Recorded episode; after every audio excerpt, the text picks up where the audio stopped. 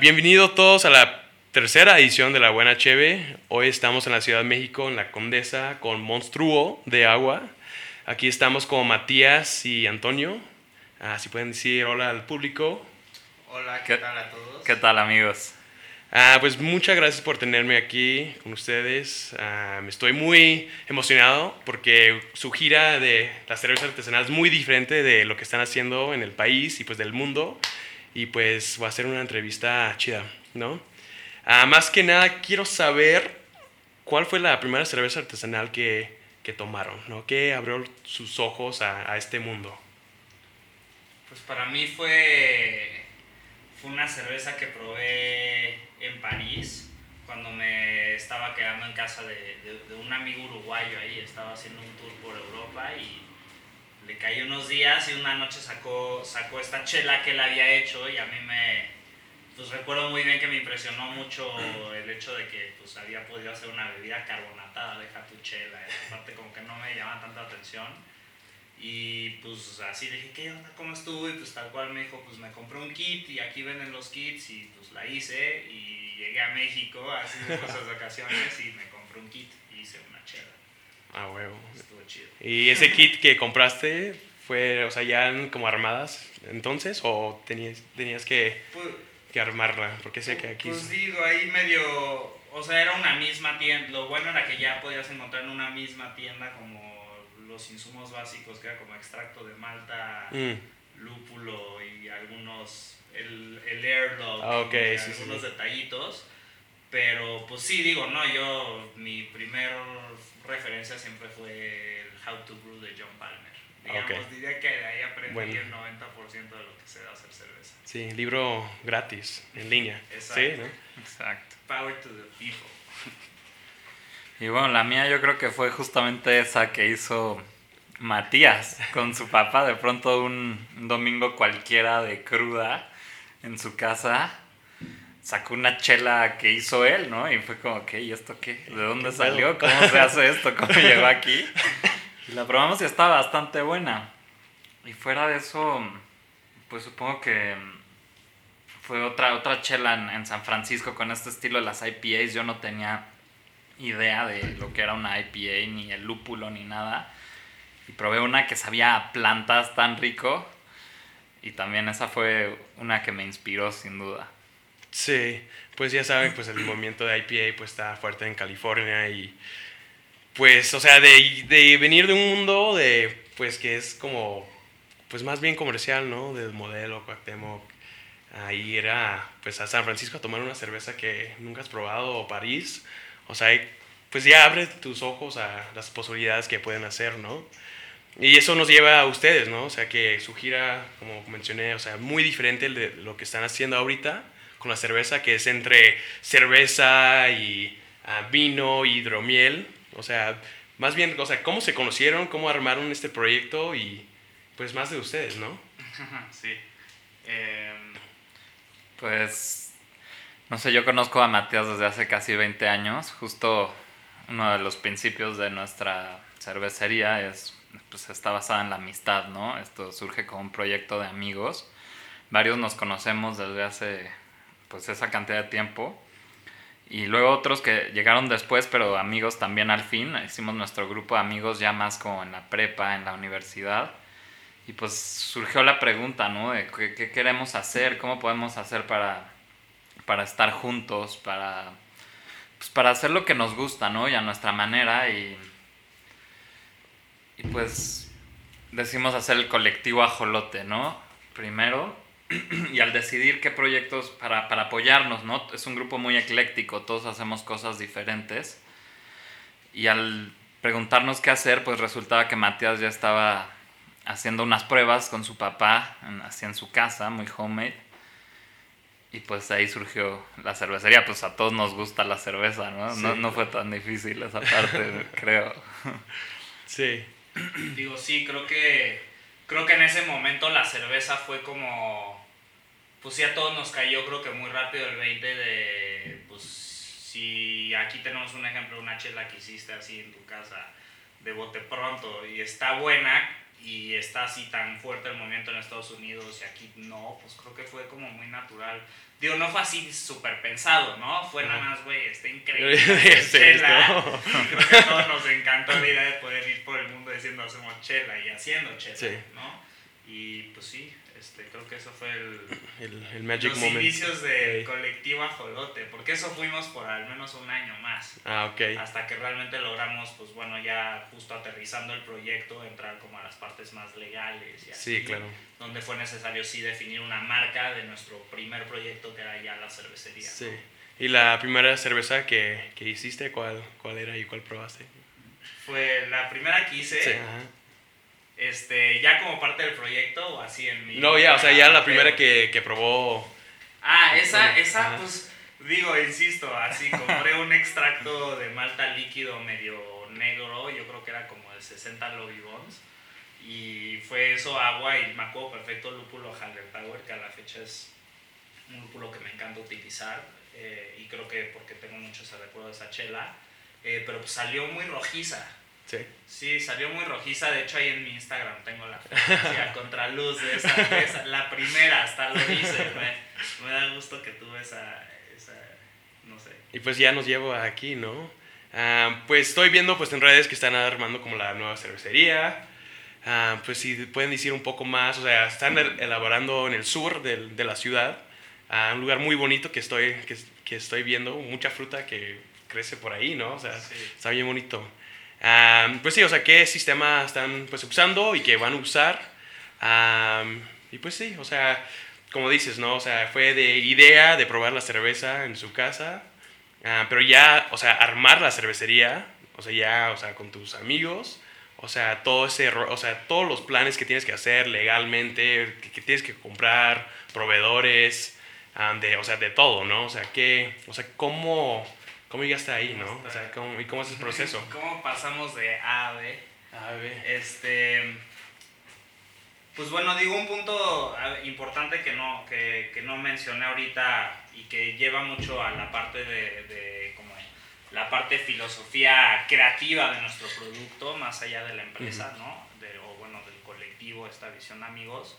Eh, pero ya más específico esto que decías de nuestras bebidas, que pues yo, yo como lo defino, como lo definimos nosotros en Monster Agua es como bebidas o cervezas híbridas, Ujú. híbridas refiriéndonos a que no todas las azúcares fermentables provienen solo de los cereales, que eso sería una cerveza estrictamente, sino de frutas, Pues, que en sí. este caso así se hacen los vinos, o de mieles, que es como se hacen las hidromieles, Sí. ¿no? Entonces nosotros como que mezclamos estas tres cosas y, y es híbrido en ese sentido, ¿no? Sí. Este, pero bueno, todo eso en realidad surgió de, de la cerveza tal vez segunda o tal vez la más realmente importante que, que he probado, que fue, fue realmente la segunda cerveza que hice Ok. que fue la, la primera cerveza que hice la hice yo solo y como que siguiendo el libro este de John Palmer. La segunda la hice con mi papá y me acuerdo perfecto que al terminar el proceso de hacer la segunda le dije como que me tomó un momento y dije no entiendo por qué tuvimos que usar estos ingredientes. O sea, si lo que está convirtiendo la- el alcohol, eh, digo, la- el azúcar en alcohol es la levadura, ¿por qué tiene que ser cebada? ¿Por qué tiene que ser lúpulo? ¿Por qué no puede ser Otras cosas. miel, abeja y jamaica? ¿no? Entonces eso fue ese momento como darse, darse cuenta de eso. Y pues au- automáticamente cuando decimos que queremos hacer cervezas, pues fue justo esto, ¿no? Vemos que en Estados Unidos en ese momento todos están haciendo IPAs, que obviamente en en ese momento en México todos hacían puros estilos europeos, pero era Sí. claro que eventualmente iban a estar haciendo ya aquí las IPAs y... ¿no? Y fue más bien como decir, pues es que eso al final no se siente del todo local, ¿no? Y, Sí. y, y justo con esta idea de, pues a mí realmente me daba mucha curiosidad y me encantaría encontrar en el mercado una cerveza de mamey, pues no la había, la vamos a hacer, la hicimos y Sí, es no mamey, súper ¿no? rica, no mamey. Este, chela con mango, igual había alguna, pero era pues, güey, queremos usar mangos, ¿no? O, o Sí. lo, lo que se te ocurra y así empezamos. Y pues digo, todo eso eh, de nuevo, eh, eso ah, ya desde chiquitos, ¿no? O sea, estábamos haciendo todos estos Pues ya, experimentos. ajá, pues ya con ese mindset Con de... sí, de experimentar, eh, experimentar y- Exacto, o sea, de nosotros no vamos, o sea, inclusive, y, y eso nos lleva a tu pregunta de cómo llegaron desde punto ahorita. Y es que, claro, es que desde esa planeación ya tu planta, o sea, tu fábrica, aunque sea chiquita, aunque sea mediana, ya tienes que contemplar cómo que vas a manejar todavía estos otros productos que no son solo cebada ¿no? Que pues tienen su, digo, ninguno es muy complicado, pero todos tienen su detalle, ¿no? Sí. Y digo, y es obvio, eso ya cuando estás pensando en escalar tu negocio, pues digo, está muy bien pelar los mangos para 20 litros de chela, pero pelar los mangos para 1000 litros, pues digo, no es que no lo vayas a hacer, o sea, se puede hacer, claro que se puede hacer, pero digo, es, Pues ya son... ya es una chamba, o Una sea, chamba ya brutal, implica sí. toda una planeación y, y todo, ¿no? Y entonces creo que en la empresa en todos los, los sentidos, y sería padre que, que contestar esto también Antonio, ¿no? Pero desde, desde mi lado, que en ese momento era mucho de la planeación, del- de, pues, desde la cervecería hasta como un poco de la empresa, o sea, en ese momento yo era el que más tiempo tenía para dedicarle a este proyecto, ahora ya pues somos, somos más, ¿no? Sí, a Dedicándole cada quien más tiempo. Este, pero era mucho esta parte de cómo pues adquirir el conocimiento necesario, ¿no? Entonces ahí sí legal, había que leer las NOMS, había que hablar con contadores, recibir conceptos que nunca habías escuchado o que habías escuchado pero no tienes idea qué son, o que sí tienes idea qué son pero luego te das cuenta que en la práctica y la burocracia, pues digo, va por Sí, ya, otro lado sí. tema. No, pero es, todo eso es primero aprenderlo. Y luego entra una segunda etapa donde yo diría, sigue siendo una, nosotros somos una startup desde mi visión. Sí, claro, ¿no? sí. O sea, sigue siendo una startup, pero ya empiezas a realmente requerir como que transferir ese conocimiento y delegar todas esas responsabilidades porque una persona no, sola pues, no nunca se puede va a hacer. crecer. Sí, claro. ¿no? Y es no lo que puede. pasa en muchas cervecerías, ¿no? O sea, el maestro cervecero, ¿no? O el head brewer, como le quieran llamar, este, pues en realidad está en todo, porque al final todo está Pues, conectado sí. a la producción al inicio, ¿no? Pero pues sí, obvio, ese, esa persona pues no se va a dar abasto nunca va a poder No va a crecer. crecer. Y entonces hay un momento donde para crecer, a- a- insisto, aún cuando sigue siendo muy chiquito una startup, ya necesitas como todo esta, delegar todo eso y eso obviamente, pues digo, trae implícitas muchos, muchos temas, ¿no? O sea, al inicio el ser muchos implicaba también mucho de, de ser claros, o sea, de- insisto, esto de transferir el conocimiento, de, de descentralizarlo, creo que ha sido como el mayor reto que hemos estado enfrentados, digamos, en el último año. Llevamos como cuatro años y medio en el proyecto y el último año y medio ha sido esto la clave. Y Sí. apenas ahorita siento que estamos empezando a estar Ujú. mucho más ahí. Sí. De, ah, de hecho, vinieron de, pues, de startups. O sea, cada vez más que me clavo más en las cervecerías y veo cómo operan. O sea, cada vez es más... O sea, o sea, son similares. O sea, necesitas tener a alguien que sabe de contabilidad, que dices, ¿no? Alguien que sabe de redes, alguien que sabe de, o sea, cómo manejar los datos, ¿no?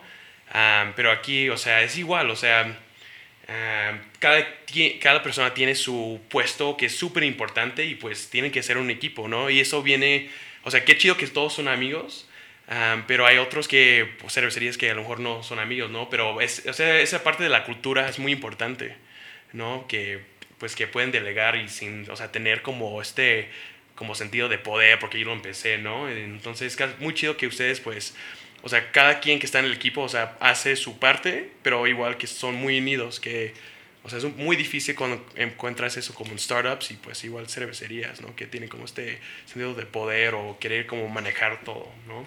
Entonces, que, o sea, chido para ustedes. Sí, sin duda que ha sido un reto, pues avanzar y justo convertirnos en, pues, bueno, crecer, ¿no? Podríamos decir. Tenemos la suerte así de que, no sé, Matías, por ejemplo, ha estudiado economía, como sabe mucho de números y eso, ha hecho un buen business plan que, con el que todos estamos satisfechos. Digo, yo no tendría ni idea cómo hacer eso, pero justo creo que de los mayores retos sí ha sido lo que él dice, que yo lo resumiría como pues la estructura, ¿no? Cómo estructurar una empresa, cómo dirigirla y cómo plantear, ¿no? Lo, lo que se busca. pues eso ha sido un gran reto. Sí. Ah, y pues con esto la de la nueva cervecería, ¿qué nos puedes decir un, o sea, un poco más de, pues, del, del lugar, ¿no? Pues, digamos, desde, desde que empezamos con el proyecto estamos buscando la casa de nuestra cervecería, ¿no? Este, o sea, digamos, llevamos cuatro años.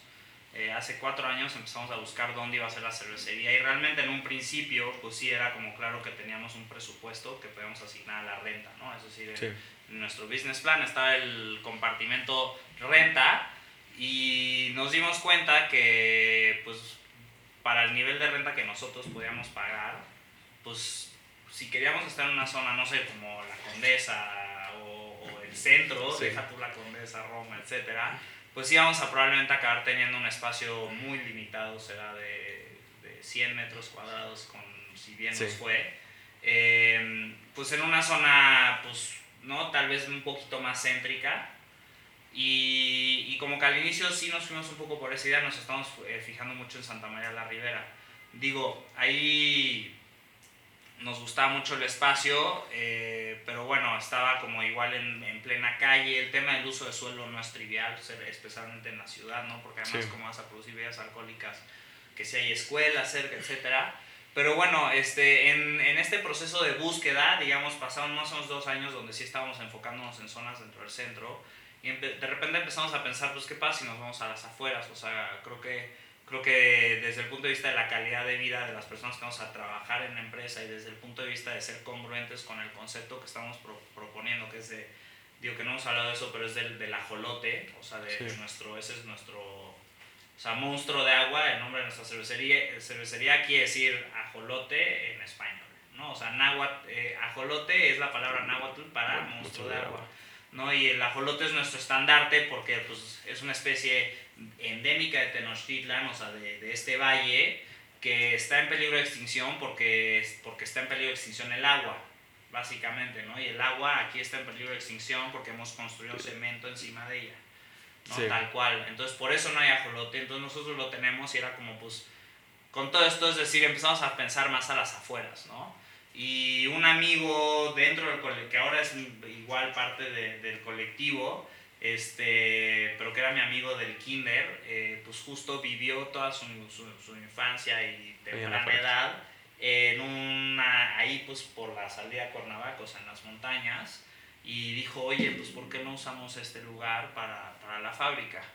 ¿no? Y lo fuimos a visitar y realmente pues como que al instante se sintió que aquí era. Buena energía. tenía en realidad, si checas el checklist de qué debe cumplir un terreno, este no cumplía así probablemente nada, porque no tenía electricidad, el poste más cercano está lejísimo, ¿no? sabía que hacer toda esa inversión en traerle electricidad, en pues, drenaje, no hay drenaje, entonces tienes que tú realmente tratar todas tus aguas para asegurarte de no contaminar la sí, claro.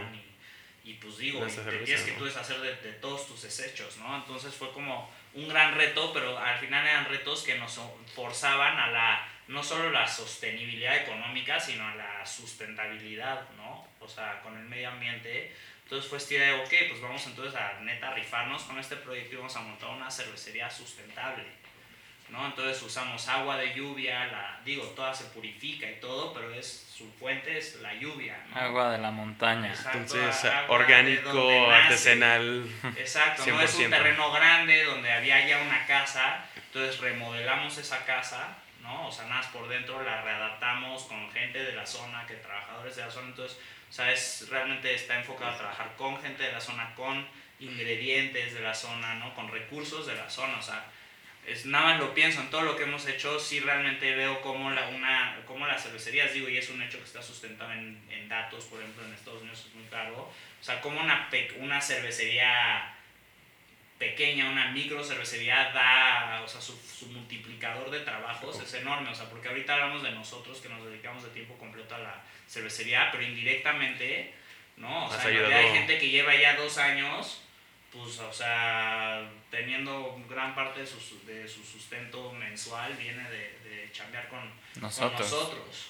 Wow. ¿No? Entonces, este, y eso pues está padre, ¿no? También sentimos que vamos obteniendo también más como lealtad de nosotros hacia ellos, hacia nosotros, y, se, y eso te da como cierta estabilidad, ¿no? O sea, tenemos ese control, sabemos que ahora contamos con, con trabajadores que nos pueden ayudar a, a crecer nuestro espacio, a transformarlo, a mejorarlo proveedores, como decíamos, ¿no? ya hemos cada vez ido refinando nuestros proveedores de todos los espectros, ¿no? desde construcción hasta cosas para la fábrica, hasta etiquetas. ¿no? Y de alguna forma se vuelven parte ¿no? del colectivo también a estos trabajadores. Justo es algo ecléctico e inclusivo. Sí, pues qué genial, o sea, y más o sea, del concepto de, del ajolote. O sea, lo que sé es un animal, o sea, increíble, ¿no? O sea, que puede regenerar si, si lo cortan, y pues que es parte de, aquí, ¿no? pero igual, o sea, con su proyecto están dando, o sea, o sea, al, al, a las personas que están trabajando con ustedes, a las personas que viven acerca de la cervecería, am, pero, o sea, todo este concepto, o sea, no sabía y qué padre, la neta, está, pues sí, o sea, está increíble, o sea, no, no hemos escuchado nada de eso, o sea, aquí en México todavía. Am, fuck, dude, that's awesome. That's awesome. Pues ahí va. Justo hemos, justo eso es lo que les decía, ¿no? Que llevamos como tres años tratando de montar la fábrica y es que sí realmente hacemos todo. Y digo, cuando decimos hacemos todo de nuevo, ¿no? O sea, sí la entramos nosotros, ¿no? O sea, la electricidad, por ejemplo, hubo que cavar 300, una zanja de 300 metros y pues ahí estamos nosotros con los trabaja con, pues, con nuestro equipo de trabajadores, pero, pero inclusive cuando digo eso, cuando digo que lo hacemos todo, es, o sea, aunque no literalmente hagamos todo, o sea, realmente no tenemos, o sea, hemos, justo por un problema de una restricción presupuestal, hemos tratado de eliminar todos los intermediarios.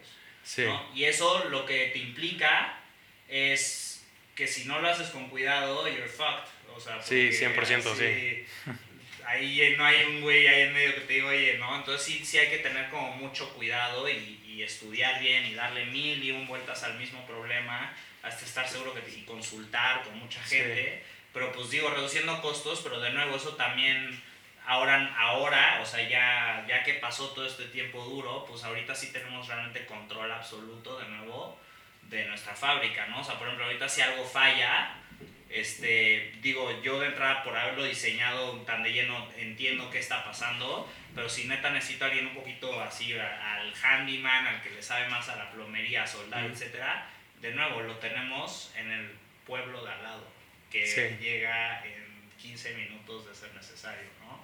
Y eso es eso es win-win para, no- para todos, ¿no? Para o sea, todos, para sí. nosotros es increíble porque estamos recibiendo lo mejor del medio ambiente, ¿no? O sea, aire limpio, respiramos aire limpio mientras producimos, producimos en un entorno limpio, pero pues también este pues esta persona también apre- aprendió estas nuevas habilidades y pues también creo que eso le está trayendo empowerment, este, que no sé cómo se dice. Empoderamiento. empoderamiento de nuevo como a la gente de la zona que para nosotros es pues es un es bien importante. Es todo parte de este concepto de sostenibilidad y sustentabilidad que nosotros que tenemos como este lema de regenerar al ajolote endémico.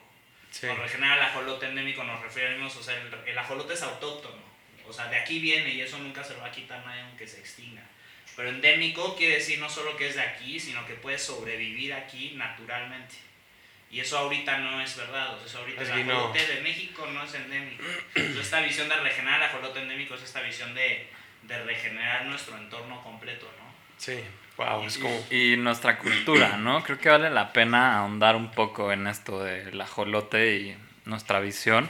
Al final pienso que pues, es lo que más vale de este tipo de proyectos, ¿no? Como que cualquiera podría hacer chela, ¿no? Pero pues también qué promueves, ¿no? Y qué quieres decir, ¿no? Intentamos decir algo con esto, que es, pues el ajolote no es nada más un símbolo de la sustentabilidad, ¿no? También es un símbolo de nuestra cultura, era adorado por los por los aztecas, forma una parte muy importante en la leyenda del quinto sol, que es la leyenda según ellos de cómo se creó el universo. Eh, entonces no- nos recuerda de dónde venimos y, y lo que somos y, y, pues nos recuerda la vida, ¿no? Y lo importante que es cuidar la vida, ¿no? Eh, y, y sobre todo lo que, lo que nos da vida, ¿no? Que es pues esta ciudad y, y todo lo que hubo antes aquí, ¿no? Y es lo que nos forma como mexicanos y como, y como personas. Sí, y, y han pensado hacer como una como charity acerca de, de los ajolotes. O sea, para... Pues sí, o sea, justo ahorita estamos trabajando en, en un proyecto para donadora. Eh, Ah. No sé si lo voy a mencionar, pero... No, sí, no, sí. No, de hecho sí, ¿no? Sí. ¿Por qué no? Y, y, pues más que el ajolote, como bien, como bien decía Matías, no es nada más regenerar al ajolote, es regenerar... A todos. Pues, ¿no? pues sí, y todo este ecosistema que hace que existiera el ajolote, ¿no? Y, y todo lo verde de esta ciudad. Y...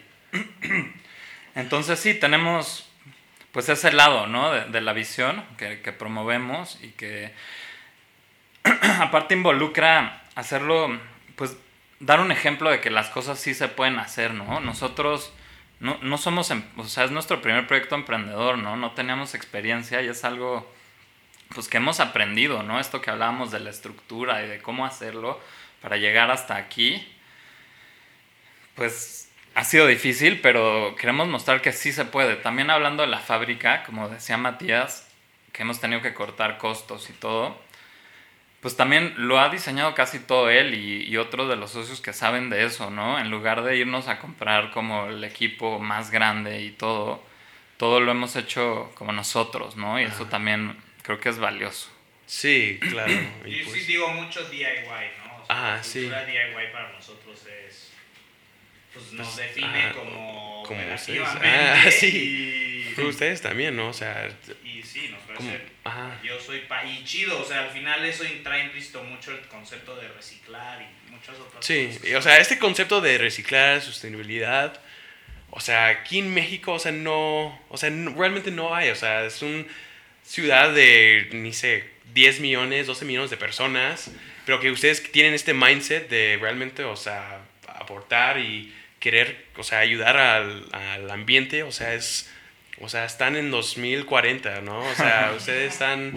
Y está muy chido este concepto ah, y pues ojalá que las cervecerías pues en el país pueden hacer, o sea, lo mismo, ¿no? Que pues dar, o sea, give back, ¿no? O sea, ayudar a las personas alrededor de ti am, y pues al ambiente, ¿no? Que no, o sea, sea, ser sustentable, ¿no? O sea, ese es... Sí. ese- y pues es el camino de, o sea, del mundo también que tenemos que llevar, ¿no? Y pues qué chido que ustedes lo están haciendo aquí en esta ciudad que pues hay un chingo de, de polución y, ¿no? O sea, Sí. pero, pero empieza con alguien, ¿no? Y Sí. ese movimiento pues transfiere a las personas que toman la cerveza, a las personas que te ayudan, eh, pues a ustedes, a sus amigos, a su familia. Entonces, o sea, es nomás, o sea, uno y uno y ya se multiplica a, a muchos, ¿no? Totalmente.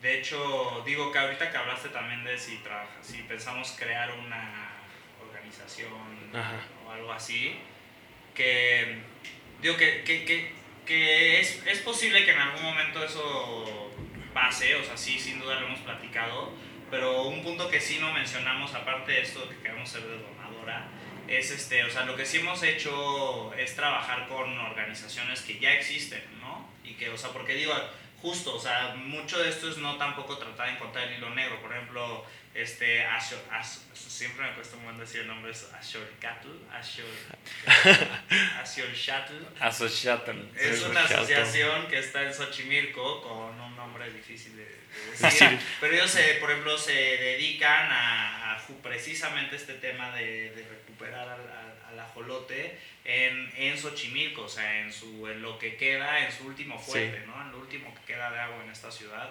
Eh, ellos pues ya trabajando en eso mucho tiempo, nos hemos acercado y estamos justo trabajando ahorita en un plan para, para colaborar, hacer jornadas de, de voluntariado ahí juntos, como para también jalar a más gente, ¿no?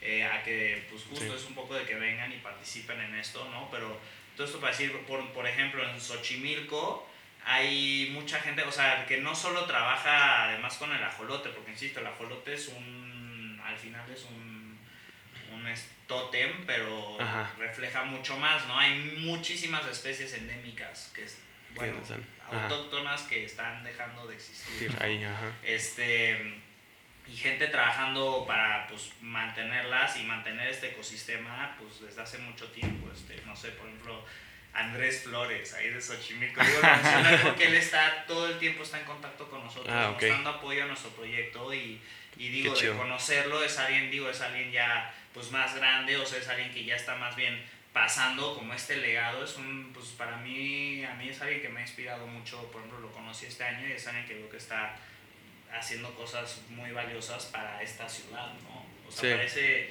pedacito de cosa que queda ahí, él ahí está y como que de veras tratando de expandirlo y para nosotros creo que es algo bien Sí, valioso. sí, súper chingón. Y pues Sí. sí. o sea, yo me uno a, a ayudarles en los eventos, a lo que sea, ¿no? Eso, Pues, o sea, sí, Sí, o sea, es algo que pues... pues de hecho estaba como pensando en ah, pues a unirme a un como...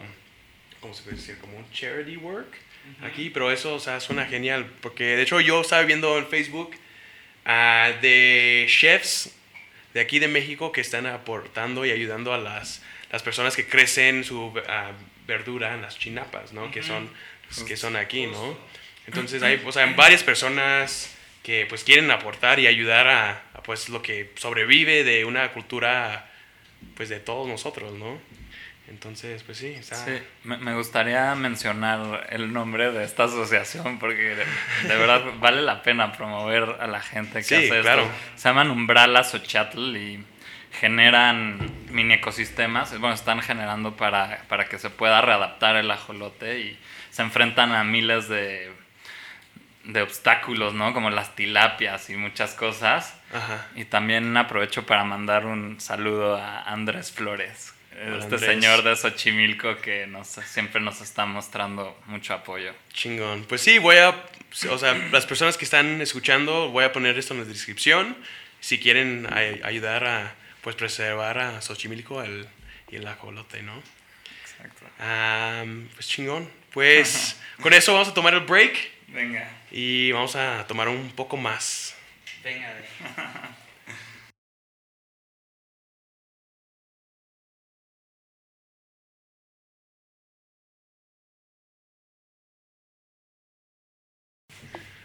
pues ya regresamos, ya me siento un poco, pues buzzed, se podría decir.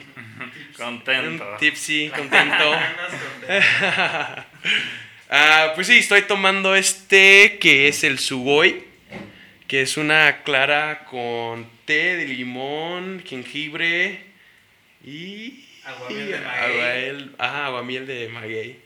A veces... Cebada y lúpulo. Ok. Am, sí, o sea, ¿nos puedes decir un poco más de, de cada estilo? O sea, cada una es única, tiene siete estilos, am, pero, o sea, la, la- esto de experimentación está increíble, ¿no? Lo que están haciendo. Am, y pues explicar un poco más de cada cerveza y pues, am, pues el poder de experimentación, ¿no? O sea, ¿qué, qué sabe de, pues, de hacer eso? Matías es el maestro cervecero, por lo que lo que él diga será mucho más acertado que yo. Yo quizás puedo hablar de, del nombre, en este caso Sugoi. Era un perrito de un, de un amigo nuestro y, y, su- y- y que le encanta el anime y toda la onda de Japón. Y Sugoi significa chidísimo en japonés. Chido. Sí, y eso, pues sí, como que en general los nombres eh, de nuestras chelas este, han surgido como todos de formas así un poco cotidianas, como que queda un, un poco parte esto también se conecta mucho con esta idea de los amigos así, pero pues sí, como de formas muy, no sé, por ejemplo la de Noma May, eh, nuestra cerveza Noma May, que es una chela que tiene este cebada, es una chela oscura que tiene cebada, mamey, piloncillo, lúpulo levadura. Este, pues esa un día la, la llevé como un, un batch chiquito, digo, y eso se conecta con el tema de la experimentación. Habíamos hecho un, un lote de 30 litros.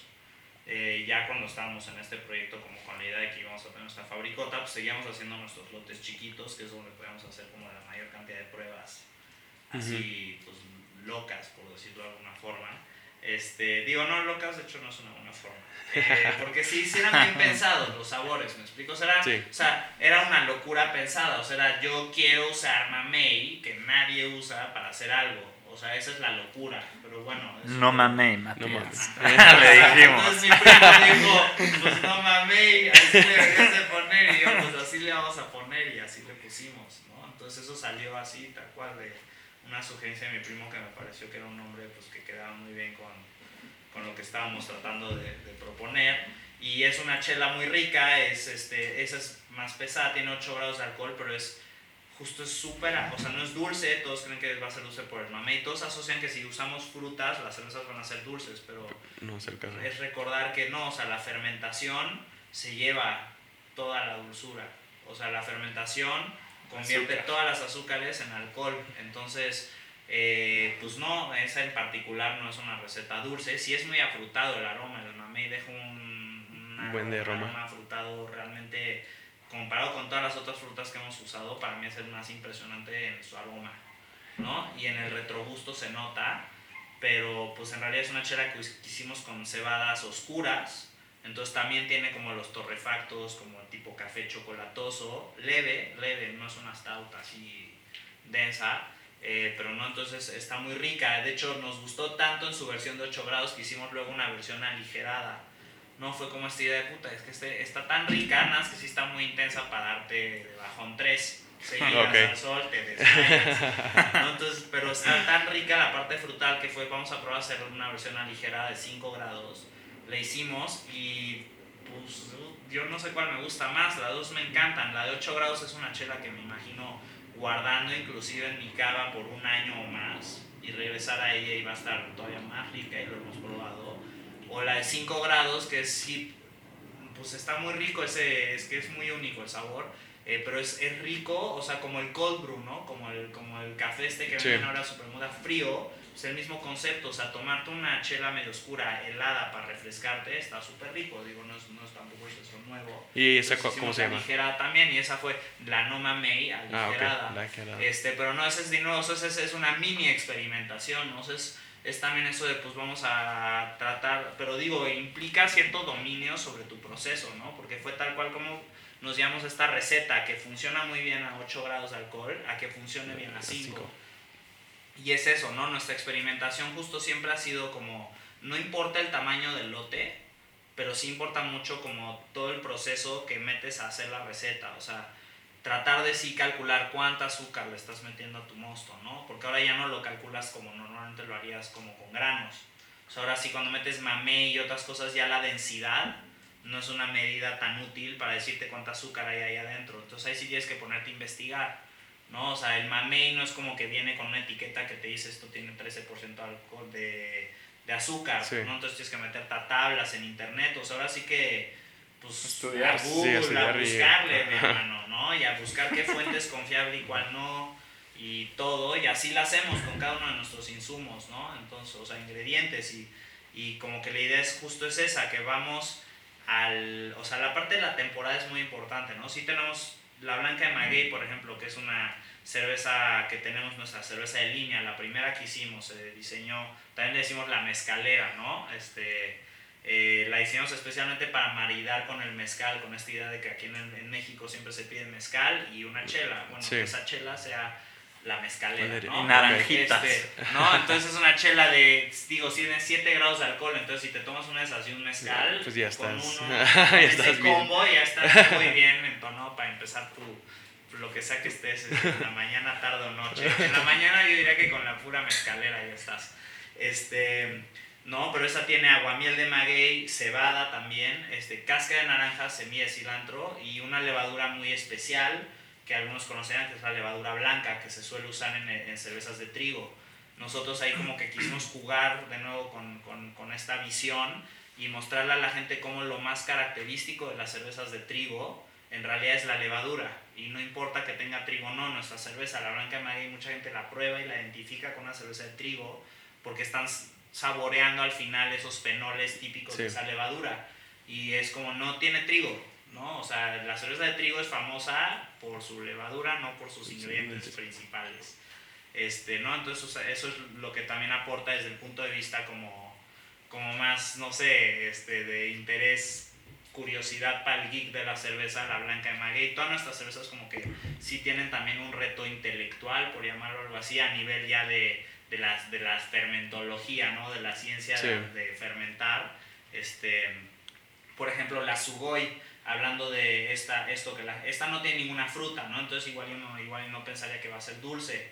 Este, pero pues justo el problema que teníamos con esta chela es que quedaba muy seca siempre cuando estamos usando una levadura como de pale ale sec, secona, Ajá. nos queda siempre demasiado seca esta chela.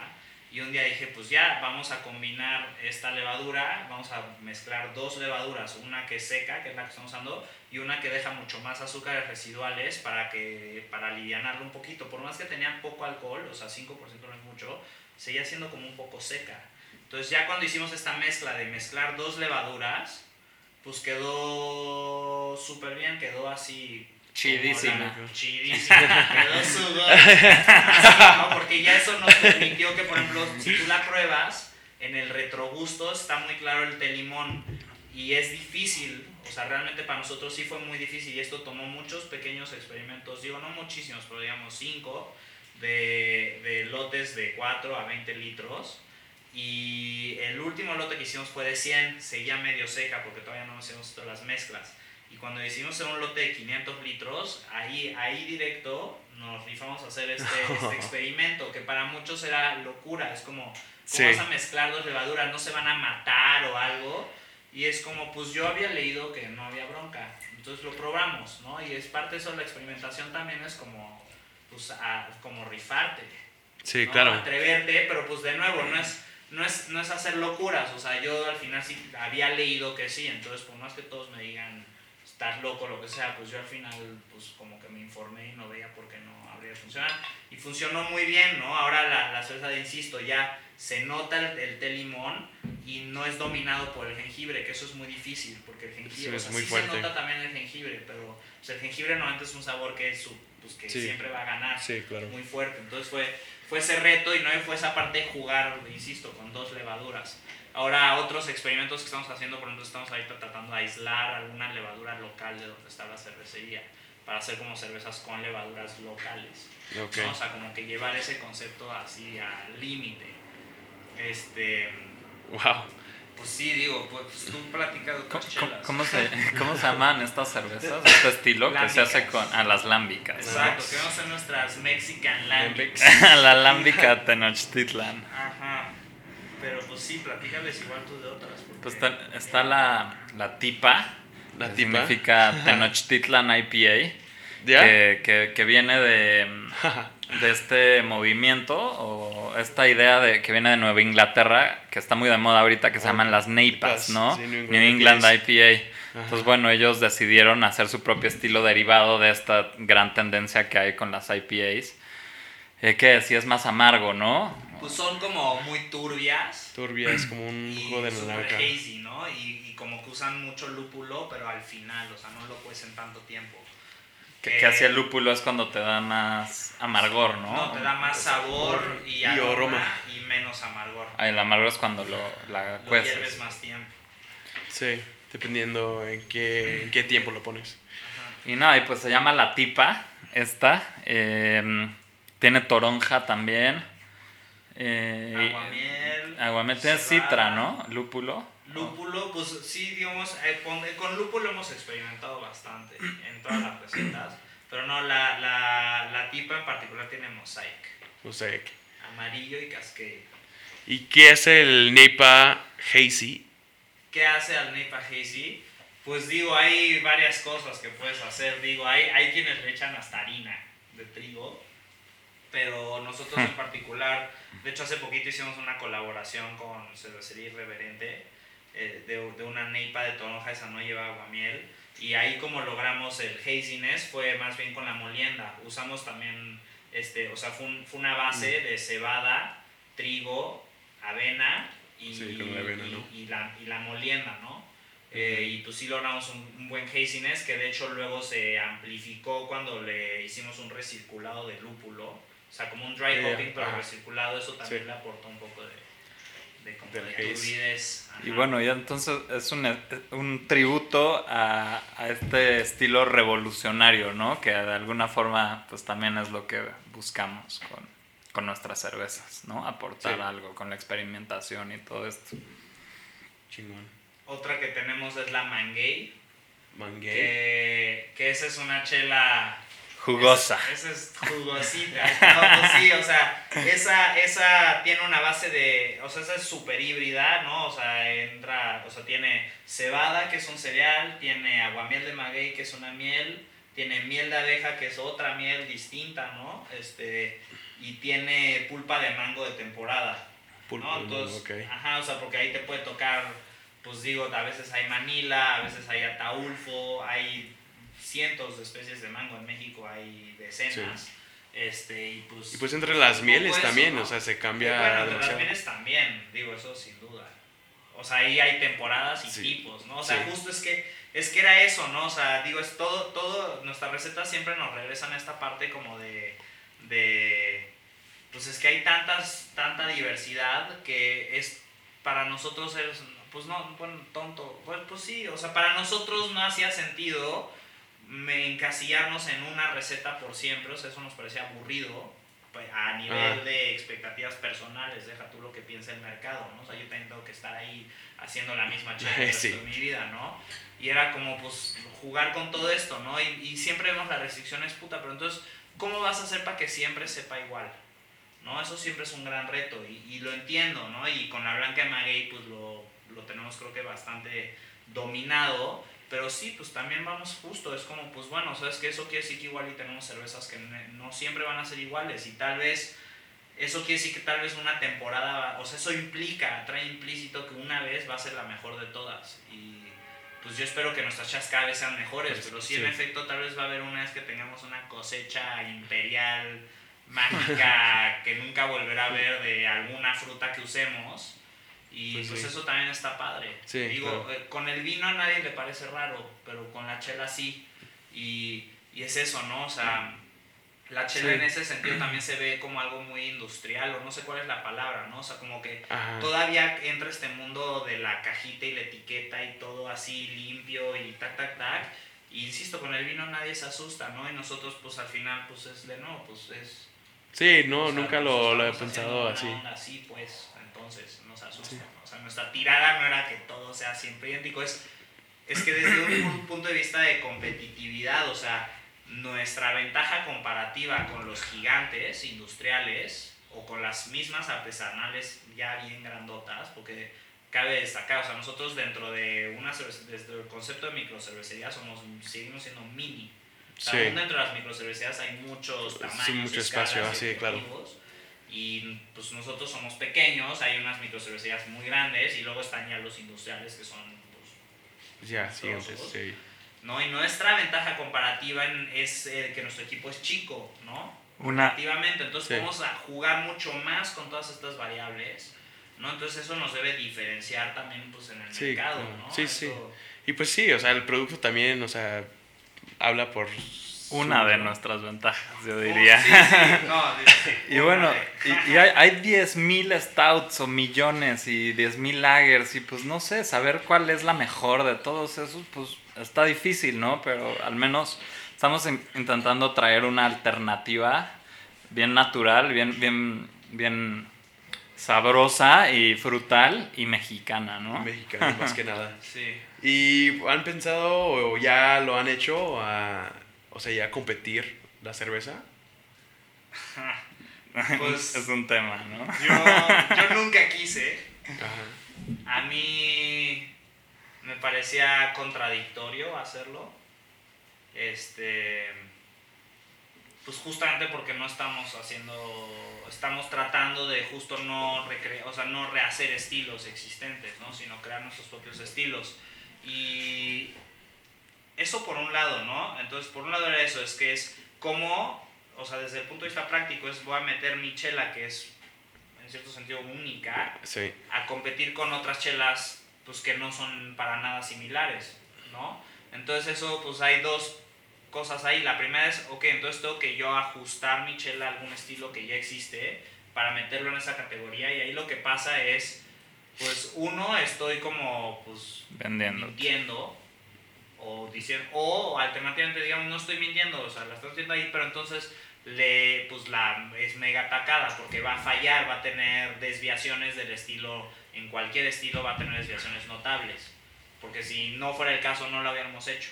Es, es que es todo el punto no entonces sí nos han preguntado cómo meterlo a competencias y te digo es, es mucho esta parte de pues es que no hay una competencia donde Sí. realmente creo que existe ahí. no, ajá. o sea, la voy a meter con fruit beers. Eso Ajá. es una categoría. Pues, oye, perdón, pero yo usé mamey y este güey usó ciruela. O sea, ¿por qué no hay una categoría mamey y pata? O sea, no, y tampoco quiero entrar en ese juego. O sea, simplemente tal vez no es nuestro mundo. Este, el segundo lado es también mucho esta, esto de la idea de la competencia, ¿no? O sea, es de nuevo, es... O sea, yo creo que sin duda es muy importante que todas las cervezas tengan un estándar de calidad alto. Pero, pues de nuevo no me queda a mí del todo claro que lo que se está juzgando en una competencia es la calidad del producto, es qué tanto se apega a un estilo, ¿no? Entonces, pues de nuevo, es... si yo tuviera una competencia donde van a realmente juzgar la calidad de mi producto, pues pero para eso en realidad mejor me certifico. No traigo una certificado que venga y vea cómo yo produzco mi cerveza y que sí cumple como unos estándares de calidad. Pero pues sí, la parte de la competencia como que pues no nos inspira mucho, pero sí la hemos, este año la metimos a un concurso. Sí. Sí. Ah. Y nos, pues sí, pues, digo ¿no? Sí, o sea, no Sí, este ajá, año. ajá. Ah, la metimos a Slow Beer porque pues justo nos pareció un, un concurso que un poco estaba, pues justo era una, uno donde sí eran todos contra todos. Ok. Y donde la idea era que mandaras una chela que estaba hecho con algún ingrediente local. O sea, de, Ah, ok. de México. Ajá, sí. Entonces, como que justo era una competencia en la cual nos pareció que encuadraba muy bien contra, con nuestra Con ustedes, visión y sí. donde no nos estábamos como contra- contradiciendo en ese sentido. Sí, claro. Ok. ¿no? O sea, digo, sigue estando sí. esta parte del competir como en un concepto tan subjetivo que a mí no, no me hace sentido. O sea, por, ¿no? Pero- sí, sí, sí.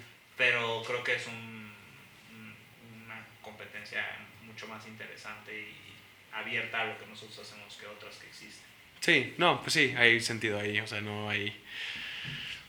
Pues, o sea, no, o sea, en el mundo de cerveza, o sea, eso no, no existe ahí todavía, ¿no? Y pues ojalá que sí, en el futuro.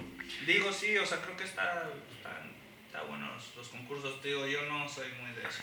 O sea, Ok. por eso a mí me gustan como también mucho los deportes donde la tirada no es necesariamente... O sea, es que te- es como, ¿por qué tenemos que estar todo el tiempo decidiendo quién gana en todo? Ey. No, eso, eso es como, no sé. Sí, pues medio como... Se, trata como de... como, concurso, o sea, ah. va a sonar muy, muy así, muy, este, fanfarrón, pero es como nadie se va a poner a hacer un concurso de artistas, así de, de, a decir que si, no, por decir Ajá, un sí, ejemplo sí, tonto, sí. Picasso, Dalí y Monet, o sea, no te vas a poner, ¿no? Y, Sí, claro, y al ajá. final, pues, o sea, Sí, sí, sí. O sea, sí, efectivamente lo que estoy haciendo aquí, porque digo que igual y para muchos será fanfarrón, estoy comparando nuestro, nuestra chela con una obra de arte.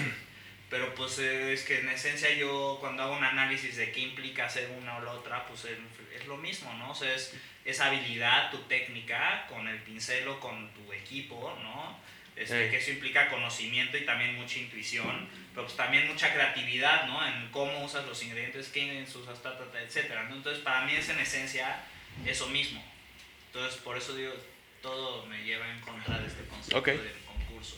Me gustaría ah. decir esta, esta frase que siempre digo, que mu- mucho más, mu- muy, lejos de competir o de incluso la cerveza en sí, nuestro proyecto no se trata de eso, se trata justamente de compartir la cerveza, ¿no?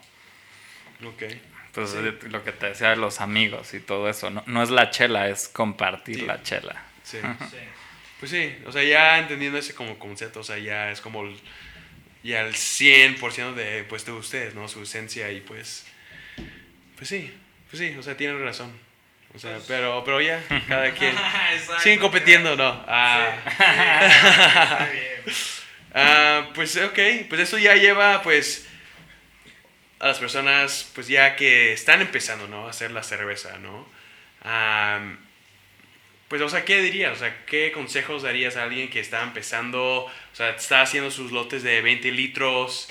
am, igual a lo mejor esa persona sí quiere a lo mejor competir, ¿no? Pero lo que sea, o sea, ¿qué, ¿cuáles son tus consejos de empezar y pues ya escalar, ¿no? O sea, ya llegar a donde están ustedes y pues ya en el futuro también, ¿no? Cosas que tienes que pensar, am, pues, eh, pues hay un chingo de cosas que tienes que, pues, que ver, ¿no? Yo, yo diría que, no nada más en cuanto a una cervecería, en cualquier cosa, pues, no sé, Matías, por ejemplo, es un gran ejemplo de, de cómo, cómo todo se puede lograr, ¿no? Hace cinco años, o sea, sa- sabíamos de cerveza lo mismo que sabe cualquier persona, o sea, de, de- de cualquier lugar, o sea, nada. ¿no? Y eh, pues fruto del esfuerzo y del estudio es que ahora él hasta usa términos que ni yo entiendo, ¿no? En esto y, y, y sí ha sido difícil, sin duda que lo es difícil y conseguir el financiamiento, todo, pero pues al final creo que toda buena idea se puede hacer, ¿no? Cuando es una buena idea vas a encontrar la forma y la gente para Sí. conseguirla. Sí, eso sí.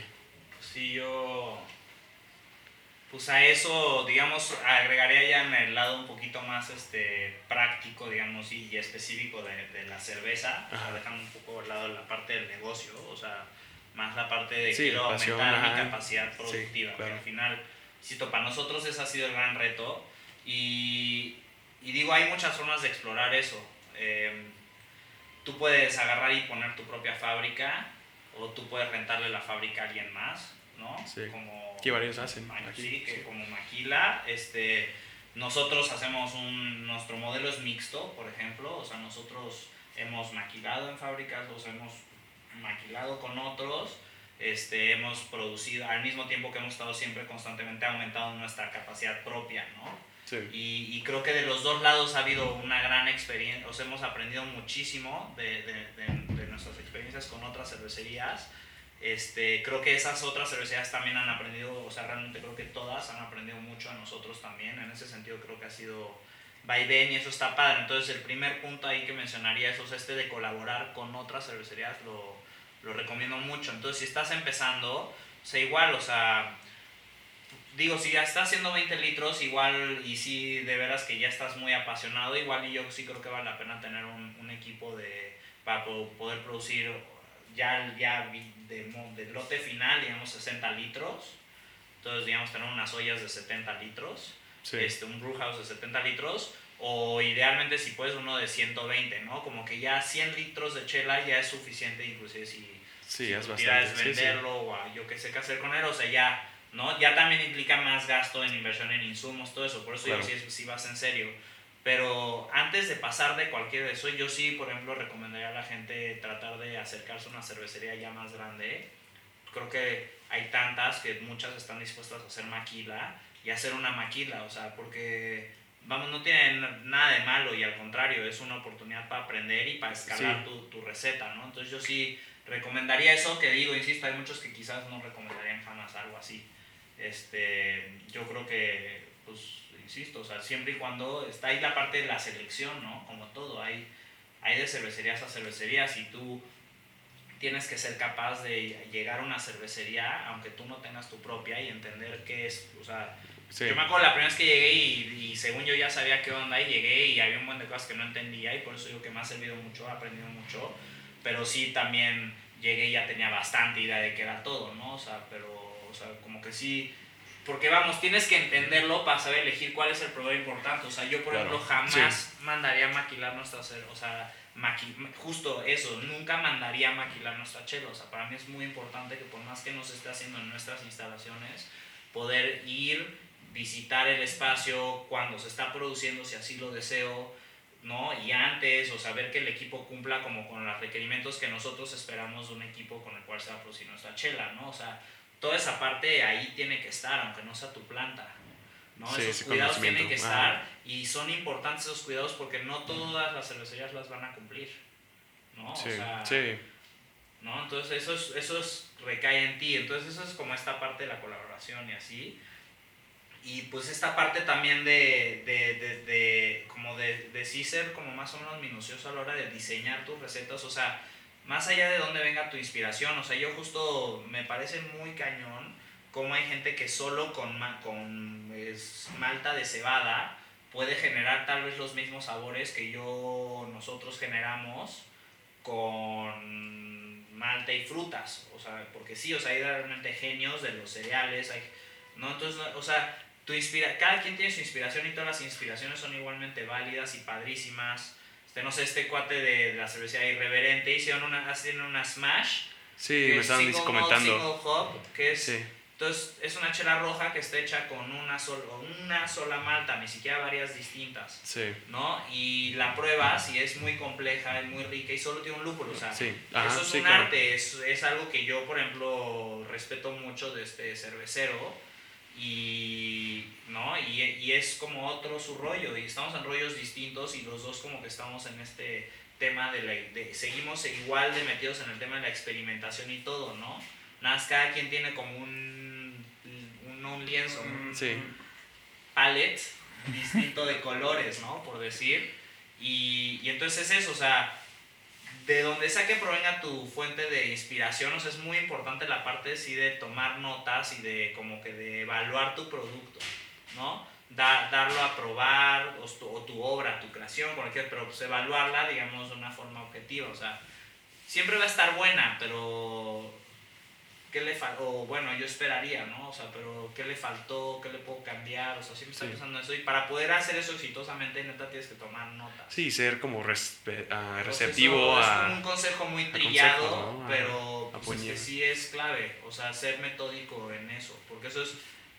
Siempre uno cree que se va a acordar y así, y nunca te acuerdas. nunca te acuerdas. Y mientras vas creciendo menos, porque tienes más cosas que hacer, insisto, aún solo dentro de la cerveza. Sí, pues... ¿No? Y, y la parte de pensar, pues, pues sí, no sé, o sea, sí hay que, yo recomiendo mucho como que sí leer, leer, leer y documentar y estudiar, o sea, estudiar de los libros que hay, todos son muy accesibles, en internet, en los forums, normalmente si tienes, paciencia es muy fácil, o sea, igual y nadie que está respondiendo sabe, pero si lees a todos vas a tener una muy buena idea de por Sí, de lo que está pasando. O sea, la verdad es que ya Está el internet. La información está, es un problema, ¿no? Entonces yo sí creo que es mucho esto, últimamente sí es esto de acercarte, colaborar, estar abierto, o sea, no, creas que tienes un secreto porque no lo tienes, ¿no? Nosotros mucho tiempo sentíamos eso y ese era un poco nuestro miedo con las maquilas. ¿Cómo vas a maquinar? Les vas a dar tu receta ta, ta, ta, tu táctica, tu ta, ta, y pues, o sea, es como puta, sí, entonces te empiezas a mal viajar y dices, no, entonces tal vez sí no debería, porque entonces van a saber cómo la hice,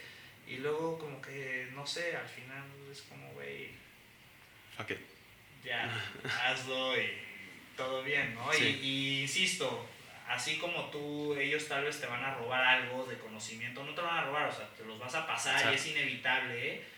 Y qué bueno, ¿no? Ah, es, sí, es, qué chido. también a ellos, y es más bien como el soltarte eso, no tener esa aprensión de esto es mío, ¿no? Y eso creo que te pone en un estado mucho más receptivo y donde sí hay como un win-win, o sea, en el mundo de la cerveza artesanal, ya desde el punto de vista del mercado competitivo, tac, tac, solo la cerveza verdadera, o sea, las microcervecerías solo van a salir adelante.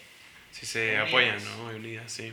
¿No? Y unidos se refiere como a estas cosas, ¿no? O sea, no es solo un tema así de unidos políticamente. No, no, no. Es esta compartir conocimiento, ideas, experiencias, ¿no? O sea, a nosotros como monstruo de agua nos hace muchísimo daño que alguien que todavía no es adepto a la cerveza artesanal pruebe una mala cerveza. O sea, ese es el ejemplo más bobo y fácil de entender, ¿no? O sea, con que una cervecería artesanal cualquiera y llega un güey que como que no le sabe la chata la pruebe y le dé asco y diga guacala, o sea, ese cuate ya que pruebe cualquier otra chata artesanal va a ser mucho más difícil. Entonces, nada, desde ahí ya a todos nos conviene que todos hagamos buena chela. O sea, no nos conviene que haya ahí, dejar que haya ahí banda con varo vendiendo una chela. Sí, no, pues tampoco.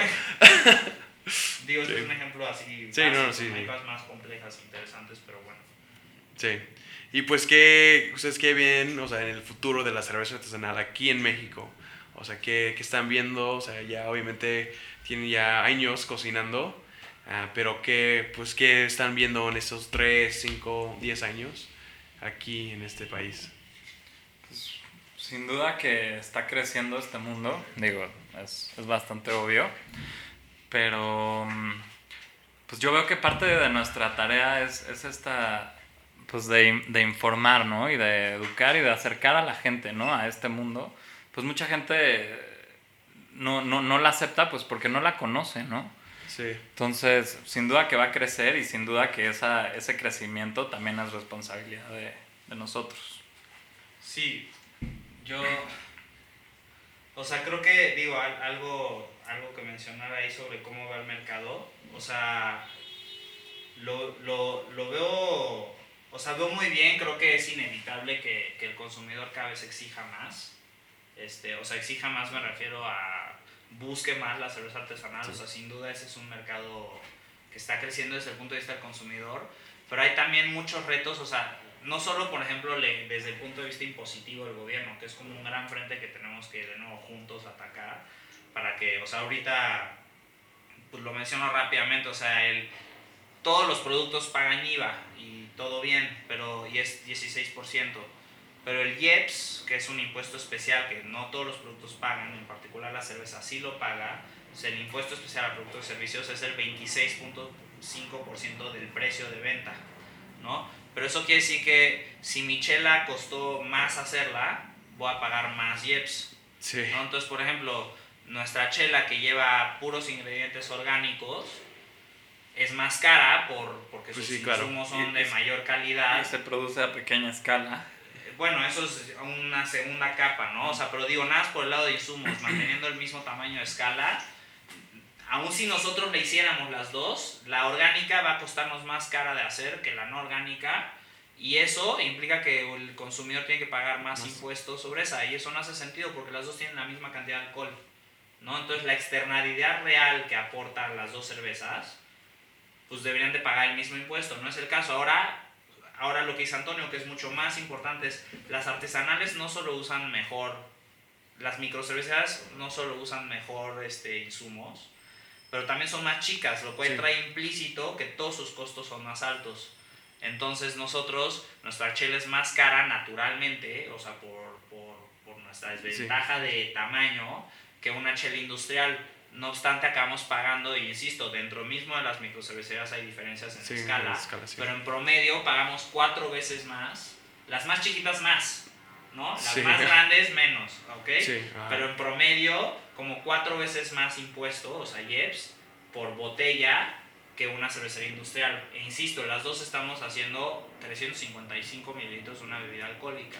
Deberíamos de pagar el mismo impuesto, no es Sí. el caso, ¿no? Entonces, no, mientras ellas pagaran como 2 pesos por botella, nosotros 8. ¿no? A eso súmale el margen del restaurante o donde sea que venden, entonces al consumidor le llega un producto carísimo. Y ellos hasta dicen no puede ser, o sea, ¿cómo puede ser tan caro esto? Y hasta te pueden hasta enojar. Pero pues no, no muchos tienen consciente que de, de entrada, si le quitas el, la- el duplicado que le meten Sí. a la mayoría de los puntos de venta, de ese precio que queda, igual la mitad es impuestos Fuck. La mitad del precio, o sea, eso quiere decir Sí, que al consumidor final que llega a consumir la cerveza en un restaurante, o sea, él tiene que saber que del precio que él pagó, solo el 25% está yendo a pagar realmente el producto como tal. El otro 25% son impuestos, ¿no? Que se van al gobierno, de los cuales una parte es muy feo, la forma en que lo hacen no es justo, que, es, eh, que el impuesto es así, y la otra mitad pues están pagando por la experiencia de tomar esa cerveza en ese lugar en específico en el que se la están tomando, ¿no? Sí, pues sí, está cabrón. Pues sí, o sea, pues con, o sea, con esto que... Entonces esa es una gran lucha. Y la otra lucha que va muy a la mano de esto, es muy a la mano y importante mencionarlo, es que las cervecerías industriales están usando el concepto, el concepto de cerveza artesanal en México no está legalmente definido. Entonces, por ejemplo, las cervecerías industriales tienen dos tácticas muy típicas para vender cerveza artesanal, ¿no? La primera es que, que agarran y venden a través de, de, de, de, pues, de sus marcas Sí. pues, distribuidoras. Por ejemplo, te van a vender sus marcas europeas y te van a decir que como es sus marcas europeas te las venden como cerveza artesanal. Yo diría, bueno, no, o sea, esa cerveza es de, de, de tu monopolio, es Sí, claro, ajá, en sí. Europa, o sea, es la misma gata revolcada, Ajá, sí. o sea, eso no es artesanal, ¿no? Este, y la, esa es una, y la otra que hacen es comprar cervecerías, Cervecerías, entonces, su- que originalmente sí eran, por decir, artesanales, pero al ser, como al momento de ser adquiridas, pierden toda su cualidad de independiente. Independiente quiere decir que, que, que, que, que tu cervecería, los dueños de tu cervecería no son dueños de alguna otra cervecería Sí, o sea, que es es su cervecería. mercado, ¿no? Entonces eso es independiente y esa es realmente la clave. Sí. Pero en México no está, insisto, no hay Sí, un ajá. parámetro legal, entonces eso, eso es un problema, entonces es una gran lucha, ¿no? Porque es lucha no solo contra el consumidor que, que, que está tripeado con los precios, sino que además estás compitiendo contra un gigante que, que le cuesta 5 centavos hacer una cerveza y que le está vendiendo muy, muy, muy barata como si fuera lo mismo que lo tuyo. Entonces, Sí. en un mercado donde el consumidor todavía tal vez no entiende estas diferencias en los productos, donde todavía falta que el consumidor se eduque más y todo, y digo, no es por quejarnos del consumidor para nada, pero pues es mucho más fácil engañarlo. Sí, Entonces, claro. mucho de nuestra labor en colaboración, insisto, no solo es en mantener la calidad de todas alta, no solo es en atacar a que nos bajen, o sea, justamente los impuestos, pero también es mucho educar al mercado. Sí, claro. Esos son como los tres frentes de batalla que tienen que ser, insisto, unidos. Y eso es exactamente lo que quiero hacer con la buena cheve, ¿no? O sea, o sea, cerveza artesanal, o sea, ya es una palabra, o sea, ya cualquiera, ¿no? Pero cerveza artesanal independiente, o sea, es la clave, ¿no? Y eso es exactamente lo que quiero empujar con esto. O sea, voy, o sea, ya tengo planeado campañas para empujar eso de o sea, que son independientes porque son monopolo, uh, monopolios, monopolios o sea, ya enormes, ¿no? O sea, que, o sea, están viendo en Estados Unidos que están comprando cervecerías, um, en Europa que están comprando acá, o sea, ya, o sea, ya no estás comprando de la persona que quien crees, ¿no? Ya es de la persona que, que pues está dominando el mercado de varios países del mundo, ¿no? Entonces eso es exactamente lo que quiero empujar y muchas gracias por pues, eh, pues mencionar eso, ¿no? Porque, o sea, creo que todos, o sea, súper importante y algo que vamos a tener que educar a todos. Ah, y pues al final ya terminar la... Muchas gracias a ti también por darnos el espacio para hacerlo. Sí, no, muchas gracias a ustedes. Y pues, personas viendo en el país, ¿dónde pueden encontrar a, a Monstruo de, de Agua? Este... Pues en nuestra página web están todos nuestros puntos de venta, mayormente en la Ciudad de México. Sí, sí que es www.monstruodeagua.mx. Y aquí en, en, La Condesa también, si se acercan a nosotros, eh, pueden hacernos pedidos y, y, encontrar nuestra cerveza a precios de fábrica. En nuestro almacén. Ok. eso es solo en la Ciudad de México. ¿no? Ok. Sí, ok, perfecto. Pues ahí pongo en la descripción si quieren tomar. Muy rica la cerveza. Ah, y pues muchas gracias y pues hasta luego, ¿no? Muchas gracias, a ti. Arriba la buena, cheve. No, gracias.